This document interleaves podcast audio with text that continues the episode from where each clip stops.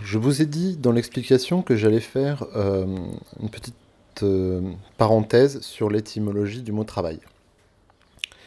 L'étymologie, petit rappel, c'est la science qui étudie l'origine des mots, d'où ils viennent et ce qu'ils signifient profondément. Travail, ça vient du latin tripalium. C'est formé de deux éléments, tri, c'est-à-dire trois, et pallium. Pallium, c'est le pal, c'est euh, une tige, si vous voulez. Euh, je vous ai mis une illustration, je ne sais pas si on voit bien, mais en gros, le tripalium, c'était une espèce de, croix à six branches sur laquelle on attachait quelqu'un. C'était un instrument de torture. Et ça a donné le mot travail. Le travail est une torture. C'est quelque chose qui fait souffrir. C'est quelque chose de contraignant. C'est pour les Grecs et les Romains, c'était quelque chose de négatif, le travail. Il fallait bien, mais du coup c'était un mal nécessaire. Aujourd'hui, on en a fait une vertu. C'est très bien d'être travailleur, et on travaille tout le temps. Enfin, avec des distractions à côté. Mais euh, si je prends par exemple euh, les salles de sport, depuis quelques années, ça s'est multiplié, il y en a partout. Il y a plein de gens qui font euh, des machines et qui se musclent et tout ça. Et l'entraînement, en anglais, ça se dit work out. Il y a l'idée de, vraiment de travailler. Et en effet, euh, les gens qui font comme ça de la salle de sport, ils sont très, euh, très rigoureux, très planifiés, et c'est un gros travail. Même euh, alors, les, culturistes, ceux, les bodybuilders, ceux qui ont énormément de muscles, au, concours, ce qu'on évalue, c'est la quantité de travail qu'il a fallu pour obtenir ce corps-là. On ne dit pas que c'est beau, on dit que c'est impressionnant de travail. Bon, je reviens au travail chez les Grecs et chez les Romains. C'était donc quelque chose de négatif qu'il fallait bien faire, mais ce n'était pas l'essentiel de la vie. L'essentiel, il était ailleurs. Il était dans ce qu'on appelle, ce que eux appelaient l'otium. L'otium, ça désigne le loisir studieux. Quelque chose qui s'est pas mal perdu. Nous, quand on parle de loisir, souvent on parle de divertissement. D'accord? On va se distraire, on va, euh, on va regarder des vidéos sur YouTube, euh, on va euh, regarder une série sur Netflix, regarder des films, on va écouter de la musique. Mais dans toutes ces activités, on est passif. Sauf si on commence à pratiquer l'otium, qui est un loisir studieux, donc, après avoir regardé un film, par exemple. On a regardé un très bon film. Si on le regarde juste, bon, c'est un peu enrichi, notre catalogue intérieur. Mais si on veut aller plus loin, si on veut être vraiment actif, on va, par exemple, euh, commenter ce film avec quelqu'un, en parler. Produire un discours sur ce qu'on a vu, pour comprendre ce qui nous a plu, pour euh, partager des points de vue, partager une compréhension différente de certaines scènes, comment on a ressenti un personnage, pourquoi on l'aime, pourquoi on l'aime pas. N'importe quoi, mais on, parle du film et on réfléchit. Hein, parler, c'est pas, euh, pas du vide, c'est de la réflexion. On peut aussi euh, écrire, on peut euh, aussi, je sais pas, créer quelque chose que le film est venu nourrir en fait. Et on peut faire ça avec un peu n'importe quoi. On peut regarder YouTube pour apprendre des choses. moi, je le fais assez régulièrement. Enfin, c'est ma seule utilisation de YouTube. C'est pas pour m'amuser, c'est pas pour me distraire, c'est pour apprendre des choses. Et, et c'est là peut-être aussi quelque chose, je constate souvent que les élèves considèrent vraiment qu'apprendre, c'est une corvée. C'est un travail. Alors qu'il y a une joie d'apprendre.